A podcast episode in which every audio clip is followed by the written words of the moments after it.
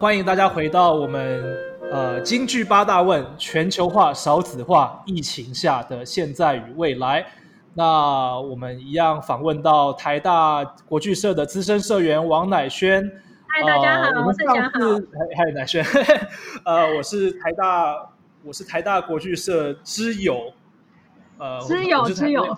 对，我是台大国剧社资深社员的弟弟 盛祥。那。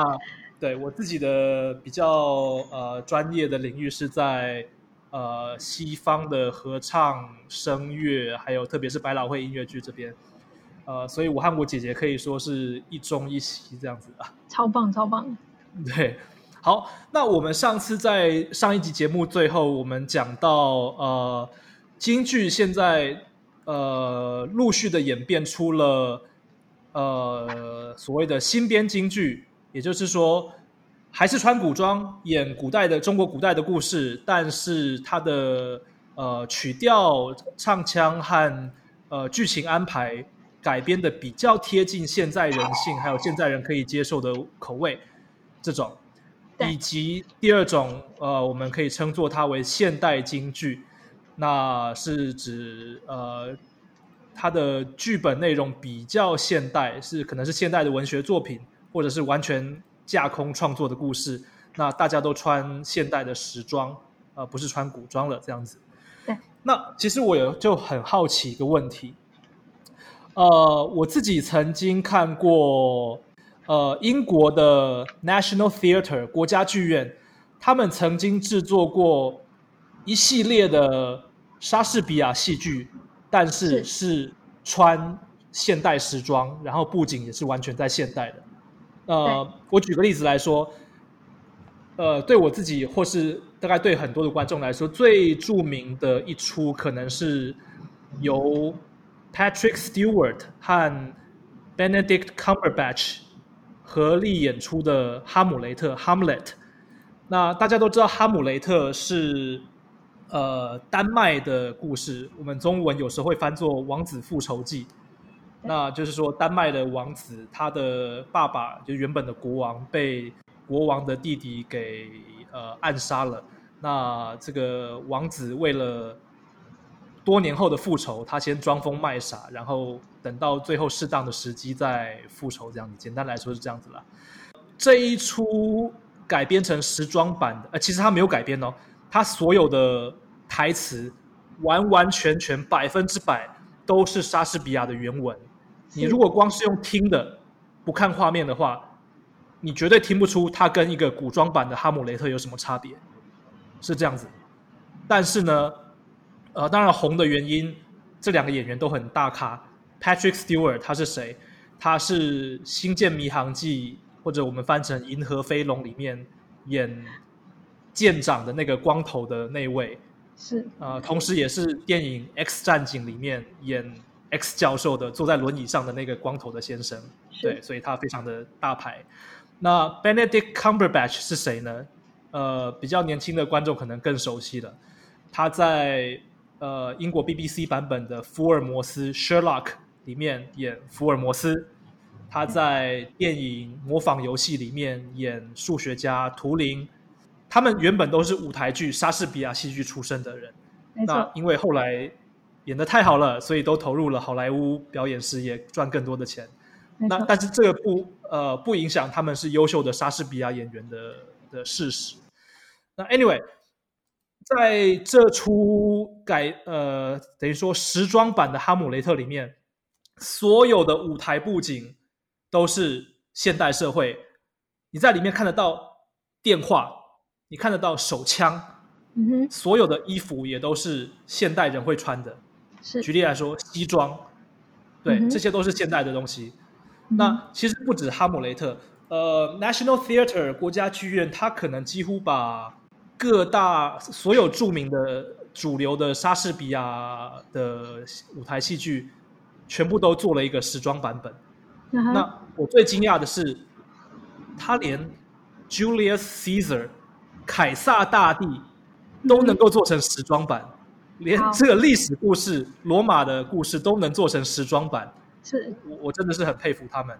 那显然是做的还不错，所以都有人看，而且还是要付费的。那我就在想说，哎，那我们京剧有没有可能做类似的事情？就是呃，我们的词曲都还是照原版的一模一样，但是我们舞台布景和服装穿成时装，然后还要让观众看起来很顺。你觉得有没有可能？其实这个问题有蛮多层面的，你这个问题很难，你知道吗？但是我 我非常的觉得很很高兴，因为这个问题我我太想回答了，就是好，请说。对，因为因为首先我们先来谈一下，就是说，先回到一个传统，就是你可能觉得说这些古装本身就是古装。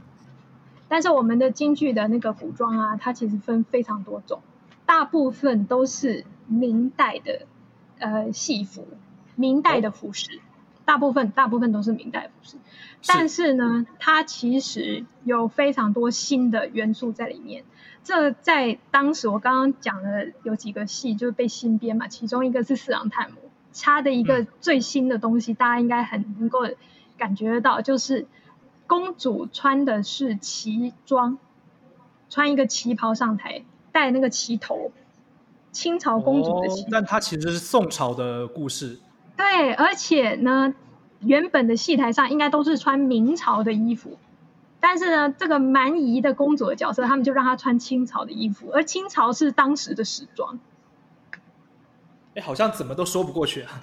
所以呀，他们就做过这种事，还是两百年前，你就不要讲，就是说这一段时间以来，其实大家都误解了，以为说这些都传统衣服啊，都穿一样的，不是，他们一直都有在换新的东西。所以其实并无不可，而且早就有人做过了。是的，然后呢，那最近的话，我觉得台湾最近的新剧，呃，先先不要讲远，就讲到这个我刚刚提到的郭小庄，这个当时台湾京剧还很红的时候。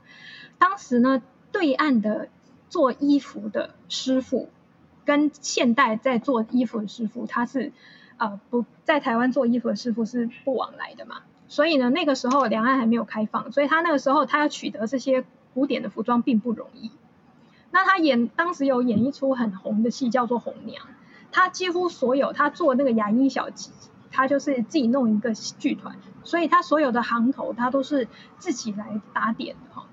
那那时候他这个红娘这个戏呢，他就是要出场八九次哈，所以他每一场他都给他穿不一样衣服，而且他都自己设计，全部用不一样。他有一些元素他仍然存在的，比如说水袖，因为他的舞蹈动作里面必须要有水袖这个东西，它是无法丢弃。但是呢，他就把水袖的动作精简，并且每一场出来的时装全部都是他自己设计。红娘是一个丫鬟，她不是小姐嘛，所以呢，她就尽量的去做变化，让她八九场里面穿的衣服都做了非常多珠宝啊、翠莲呐这些东西加上去。所以呢，其实这个东西的这个进程，其实是大家都做过非常大胆的尝试，而且最惊人的就是我们京剧一直都有个传统，叫做宁穿破不穿错。也就是说，你可以穿很老旧的衣服没有关系，但是你在台上穿的任何东西必须要符合你这个角色。这个角色是什么样的人，他可以做什么样的事情，他就得穿什么样的衣服。这是一个传统，也就是说，你不能随便去动这个东西。为什么四郎探母的四郎，他明明就是那个驸马，他戴那个驸马爷的帽子有金翅，对，可是他后面一定要有那两条狐狸尾巴，因为他是番邦的驸马。它不是汉朝的货嘛？它这个就是有意思的，所以当时的服装应该是说，我们戏曲一向是如此，就是任何一个角色，观众他不一定是受过高等教育的，但他看了以后他会觉得像，或者是他看了以后他可以理解这是故事的呃人物的这个关系，原因就在于他穿的衣服，他扮的那个样子出来的时候，人家就知道说，哎呀，这个人就是。男主角，这个人就是女主角，这个小姐，这个丫鬟，哎，这个是大老爷，这个是小生，就不一样。这个都完全是看外貌就可以做分别，所以衣服有它的指示性，就是说，呃，它有很大的传统性。可是呢，在在这么多，尤其是进入台湾的这个阶段，你看光是郭小庄他头上戴的这些东西，我去看，因为他已经是我们早一辈的艺人，你去看他，因为他是自己做剧团出来的，所以他的这些变动都很大。那你就可以知道他做了多少创新。他只要把舞台剧里面他可以拿来用比较好的东西，他都拿来用。这还影响到一个，比如说布景。你刚刚提到说这个 BBC 的它的这个布景的都是很现代的。我们京剧还有一个问题，就是戏曲环境就在舞台上一直都是一桌而已，它没有别的杂的东西。但是呢，为了要演出这种现代的京剧。当时候，呃，民国五六十年代的台湾，他们的舞台呢，就用真正的舞台剧的布景搬到台上来。呃，本来空城计是是没有城门的，但是呢，他们现在就把城门搬上来，让孔明在一个高台上面看着楼下。哎，我看过这个版本，就是失空斩的其中一段，对不对？对对对对，这是空直接停空城计斩马谡。对，对我看的版本已经有那个城门，然后孔明已经有城门，对，没错没错。对对。可是这个以前是没有，蛮有趣的啦，就比较像比较像真的在空城计。对对对对对，以前他是站在桌子上，然后用一个棋子好遮住他的前面，这样子就假装是有个城门，嗯，顶多就是一个布帘这样子。但是现在就会真正弄成一个城楼的那种样子，然后还还有。呃，我说刚刚就提到那个红娘，红娘的那个，你现在打个岔，我我问一下，就避免我等一下说错话。就呃，所以早年的原原原本的空城计，它是用一个布帘去暗示那里有一个城门，然后孔明站在布帘后面，就这样子。对，他是用两个枪，然后绑着那个呃，有点像门帘的布，两支长枪绑一个门帘。然后那个布上面也有一支长枪，也就是三个长枪弄的一个城门旗，看起来像一个城门的形状这样。对，然后下面两个人拉着。我问一下，就是呃，是有什么特殊的理由，非得要这样吗？因为以前的剧团他们就不是呃有一个固定的剧场，在这个传中国的传方便携带。对啊，他要到处去演出啊，那他。今年这个地方这个村演完了，同样的剧嘛，他就再去下一个村演，巡回演出以后回来，再来做一个新的戏。所以，所以这其实是一个现实无奈的考量，而而不是一个艺术选择。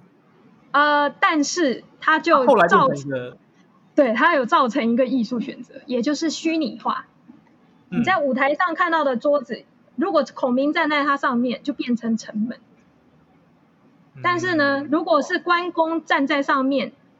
看着那个下面的孤魂野鬼，那就叫探阴山，他踩的那个地方就叫望乡台。同一张桌子，观众用想象的，他就那两张那一张桌子两张椅子就不一样了，它就变成不同的环境。然后如果是法海站在上面，那它就就是金山寺的山山峰。了解了解了解，所以都是不管怎么样都是一桌而已，或是一些简单的。意象的东西，对对对，所以虽然我也可以呃呃严厉的批评一点，就是说啊，这是因为当年这个我们也没有汽车帮我们搬道具，那我们要便宜行事，所以 讲便宜行事有点夸张了。但是就是一个呃，因为当时的时空环境、人力物力有限的情况下，被迫发展出的一个艺术形态。那对呃，但是。当然，这个被迫发展出的艺术形态，它最后演变出了艺术价值，它给了观众想象的空间，而且它有非常多的变化，比如说手上的道具，你有看过石玉镯吗？这出戏呢，那个女孩子她在家门口在那边绣绣花鞋，她在这个绣的过程里面，针跟线还有绣花鞋，难道剧团连这三样东西都拿不出来？不，不是剧团拿得出的，但是呢，他就完全用虚拟的手法来做表演。他手上没有针，但是他就最用这种做表的方式，去让人家看出来他好像是在绣这个线，绣什么花。这变成了这个表演艺术开花结果。也就是说，他本来是一个省钱，你知道同样一根枪，同样一块布，我在不同的戏里可以用不同的代表。但是呢，到后来这种虚拟的这种逻辑被观众接受之后，它变成了是一种新的创作手法。嗯嗯，这种虚拟的创作手法是故意丢弃必须要有的道具，而成为了一种中国戏曲独有的一种艺术。了解了解。对对对。OK，所以我听起来，呃，京剧，呃，我们现在讲呃原版的京剧好了，呃，一些，啊，这样好了，呃。我们刚才提到 National Theatre，它的我们姑且称作为代表作品，呃，时装版的是莎士比亚的《哈姆雷特》。好了，是那哈哈姆雷特它本身已经是一个家喻户晓的故事了，所以拿它来做成呃时装版，为为什么会觉得京剧也值得往这个方向做？是因为呃，当哈姆雷特做成时装版以后，首先因为它的文本完全不变，所以它绝对还是吸引得到。想要看原汁原味《哈姆雷特》的老观众，一些呃经典的观众，那但是又介于他的时装，再加上新一代的演员，又会吸引得到原本可能不那么热衷莎士比亚，或者是根本不知道莎士比亚为何物的新观众，一些小白，对莎剧小白，对，那这些人对于未来的。莎士比亚戏剧的持续发展是很重要的，他们是亲血，所以我想或多或少是我刚刚说的这些原因有占了一些成分，所以 National Theatre 它积极的去做这些事情。那当然，我听起来京剧要做这种同样的事情，好像比较多挑战在里面。因为第一个，首先服装上，京剧的服装它不只是戏服，它常经常隐藏了一些功能性在里面，譬如说。你说的水袖最常见的，还有呃，刚刚说这个呃，杨四郎他头上的狐狸尾巴，这个不只是显示，除了显示他的身份地位以外，他基本上还会拿来手上甩，有时候对不对？那是领子，领子。哦，OK，所以不一样的东西。对，是不一样的东西。OK，但是他的服装会变成表演的一部分，是表演道具。那再来就是说。从古至今发展下来，已经衍生出了许多的传统表演手法。那可能用的比较少的道具，或者是用比较简单的道具。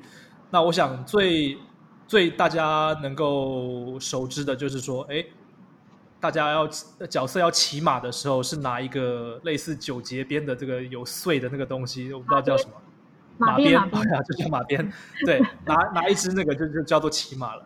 那呃，乘车的时候是侧面拿一个画着轮子的小旗子，就当做上车上上了车，然后在车上行走了。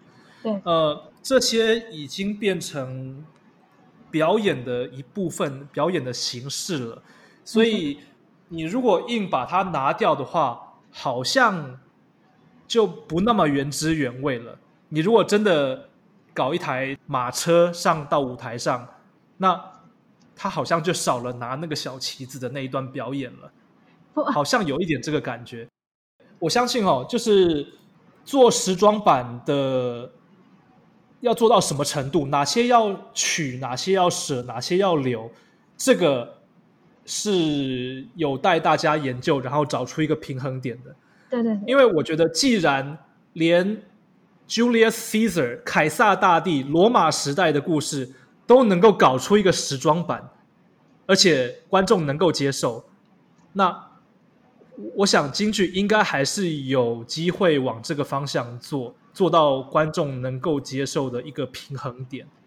对，那确实会遇到一些取舍，或是甚至改变的问题。举例来说好了，呃，我们刚刚说到，观众看到杨四郎头上戴了狐狸尾巴，就知道，哎，他是。番邦外异族的的官不是汉汉人的官，那要是改成了时装版，我们该怎么样解决这个问题？呃，也许还是有机会，譬如说，我们可以给他戴个牛仔帽啦，什么我随便乱讲，就看起来就很很不像是华华人这样子。对，可能他去他他他去这个美国历练的回来，然后回来探母亲这样子，也是有可能的啦。对，那 anyway。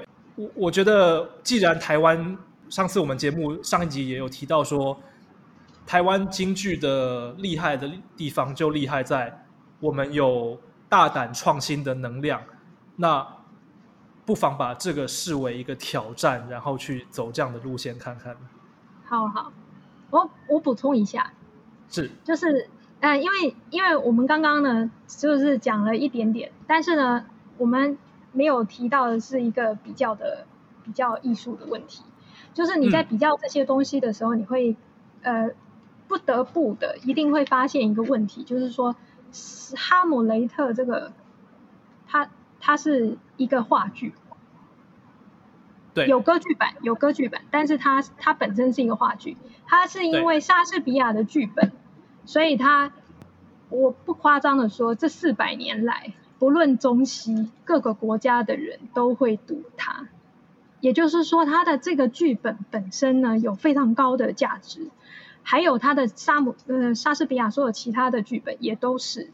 那为什么 BBC 会做这个节目呢？我觉得它有一个非常重要的一个核心，就是情感。同样的东西，同样的剧本，同样的故事，今天能不能触动现代的观众？于是他找了这么多非常有名的演员来，他在做这些情感的表达的时候，这是一个演员的创作。演员的创作是额外于我刚刚讲的这些所有传统的东西，因为活生生的在舞台上表演的这一个生命，这个灵魂，它本身现在正在做创作。而这个创作有可能是非常新的东西，这个这个我真的很激动，因为我要稍微讲一下，这是我真实 真实演出的经历哈，就是好，我那时候我去演一个戏哈，叫《这西厢记》，《西厢记》呢，那个是台坤一百零一年的巡回演出哈，那那时候演出的这个小生是温宇航，然后对段杰是陈长燕，然后还有我们杨丽娟，然后三位老师，那他们。都非常棒哈，只有我这个人，就 是因为我是不是专业出来的，那时候也是因为专业的演演员就是陈元宏先生，他那一场他没有办法演，那时间非常的赶，两个礼拜之内就要演出了，那场地也已经定了，演出也已经公布了，然后我临时去救场，所以我才有这个机会可以跟他们同台。那我在同台的时候，我就发现到他这个有一个有一个桥段是这样的，就是呢。红娘呢，她把小姐引进张生的书房，半夜相会。在这种情况之下，呃，小姐在晚上去会张生，大家都已经知道这是一个非常限自己的状态，所以呢，小姐不就是会非常的害羞吗？那小姐的台词只有很单纯的两句话，其实是一句话，她讲两次，她就说：“红娘，我们回去吧。”红娘，我们回去吧，这样子。然后那个红娘就说：“张生，你在干嘛？赶快把小姐请进去啊！”结果张生就说：“哎，我这样子唐突家人，我不好意思，还是由你把小姐带进来吧。”就像这个这个很简单的桥段呢，以前所有的演员的表演几乎都是比较接近说：“这小姐爱在内心口难开，我非常的矜持，所以我。”不好意思，我必须要回去，所以呢，欲拒还迎的这种情绪表达是比较多的。所以说，后娘，我们回去吧，是害羞比较多，而不是他真的不愿意进去，他只是没有把内心讲出来。那时候我去跟他们演出的时候，常燕姐呢，她就做了一个非常明确的表演。你想想看，她是一个大家闺秀，半夜会张生，她她是爱张生的，所以她知道她要来相会。可是她真的知道她进去这个房间里面会发生什么事吗？其实她不知道。所以那时候常燕姐做的表达是：“后面我们回去吧。”就是因为他们两个人稀稀疏疏的，一直说要不要请小姐进去，在那边拖时间。小姐想说：“我这个大半夜的来到这个环境，我又不熟悉，又是不被长辈所允许，所以我有点不好意思。”以外呢？同时间，她也不晓得进去要干嘛，所以她才说“红娘，我们回去吧”。光是情绪表达，它可以让我看到这一个戏里面完全不同的层面。嗯，而这还不是触动我的部分，我就可以学到新的东西。就更不要讲为什么 BBC 会做一个全部都是旧的台词跟剧本，但是用哎，抱歉，我先稍微修正一下，那个呃，不是 BBC，是 National 哦 Theatre，哦哦，National Theatre，家剧院，对对对对对，不好意。思，不好意思，对对。对，就是我的我的意思就是说，他们会做这个一定是有原因的，真正会触动我们的仍然是演员现场的创作，所以这些舞台剧有必须存在的必要。嗯，其实你刚刚讲的，我听了还蛮感动的，因为呃，我自己在呃美国的大学里面上过呃表演课程，那呃我们会谈到一个很重要的，就是演员他无时无刻在做选择，演员的工作就是做选择，那做什么选择嘞？就是应该说这个角色在做选择，像以你刚刚的例子来说，传统上。呃，这个什么《西厢记》的崔莺莺，《西厢记》对崔莺莺嘛，对红娘是那个丫鬟，对不对？对对。那崔莺莺她的选择是她拍谁，她爱在心里口难开，她不好意思，所以说红娘我们回去吧。嗯但是你看到的比较新的这个版本的演员，他做了不一样的选择。没错，他的红娘呃不，他的崔莺莺的选择是，他他的重点已经不放在呃我不好意思了，他的重点比较放在于，哎，我一个大家闺秀，身处在这个环境下是有危机的，我可能会被看到，对，那看到了以后别人会怎么说？他比较强调的是这个危机紧张感，或或者是他用这种方法，他就可以把这个角色的身份更强调出来。他确实是一个可以这样讲，对，对。那也不是说哪一种选择是对的或错的，这只是演员不同的选择，但是可以让观众看到不同样子、不同风味的《西厢记》。这个，而且它它本身是一个很重要，因为我现在讲的这个东西是非常之少。我相信西方也有，但是他们发生的情况是比我们更频繁，因为他们的话剧传统是非常的长。可是我们我们中国呃是中华文化里面比较多是戏曲传统，戏曲传统它就牵涉到一个很多的，就是我在记忆上占了非常大的部分。比如说，我必须要会演戏的时候，我还要会唱歌；我要唱歌的时候，我还要同时武打。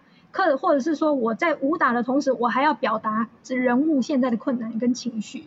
就是他要做非常繁复的综合表演的时候，他要做非常强调的这个戏剧呃技术的演练，还有技术的训练。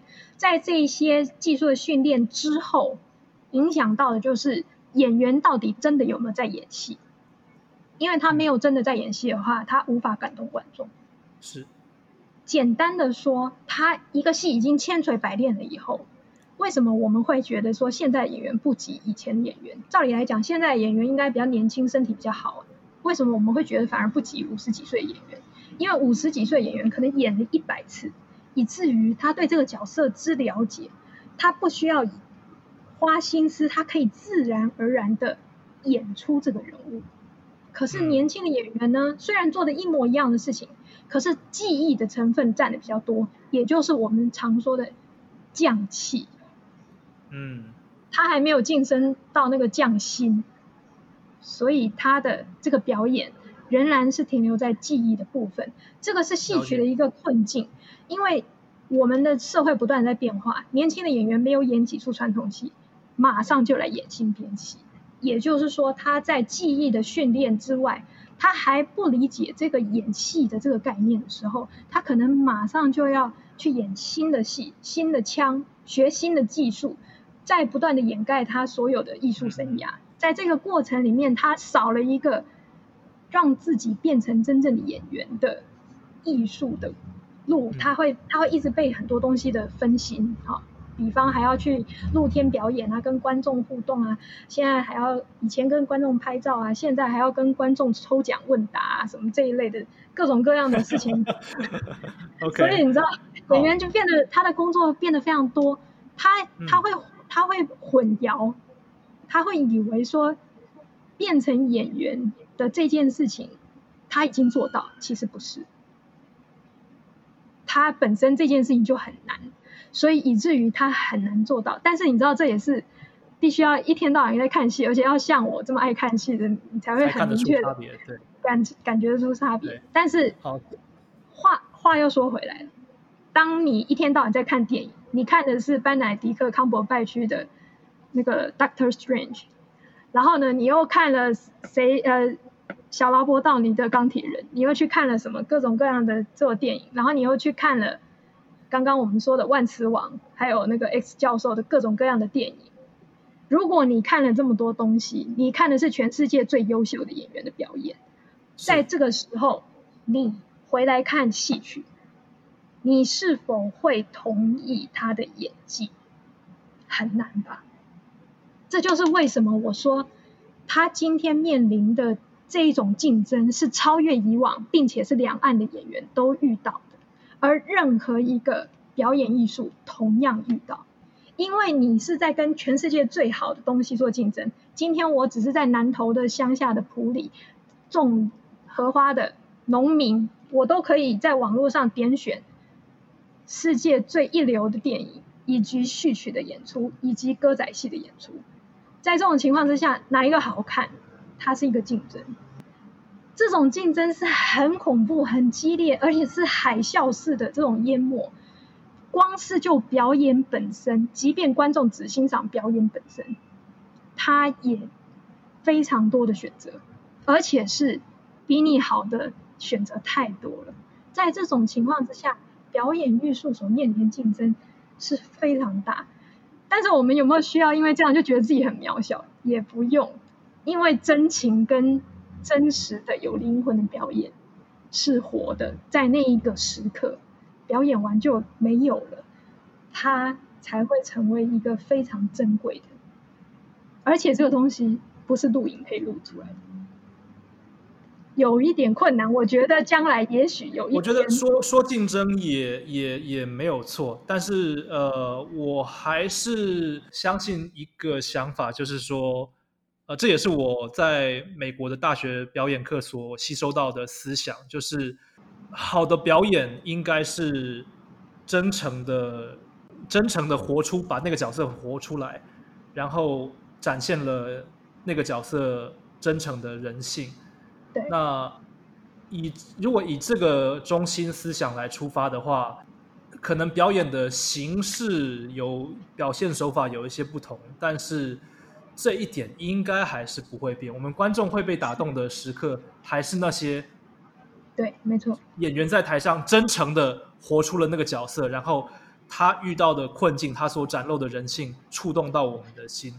那不管是杨四郎还是呃万磁王，哎，这里补充一下，我你你讲到万磁王，其实我不知道你是刻意提他还是还是刻意提他，他是超棒的。哦，对，因为万磁王的演员伊恩麦凯莲，他也是一个非常。大师级的莎士比亚剧演员，可以说是很少人能出其右了。对，那就是非常的妙，就是呃，优秀的莎剧演员最后都跑去演《X 战警》了。可是他很酷，你知道吗？他还有在网络上有那个他的 YouTube 教学影片吗？是他，他念中文诗。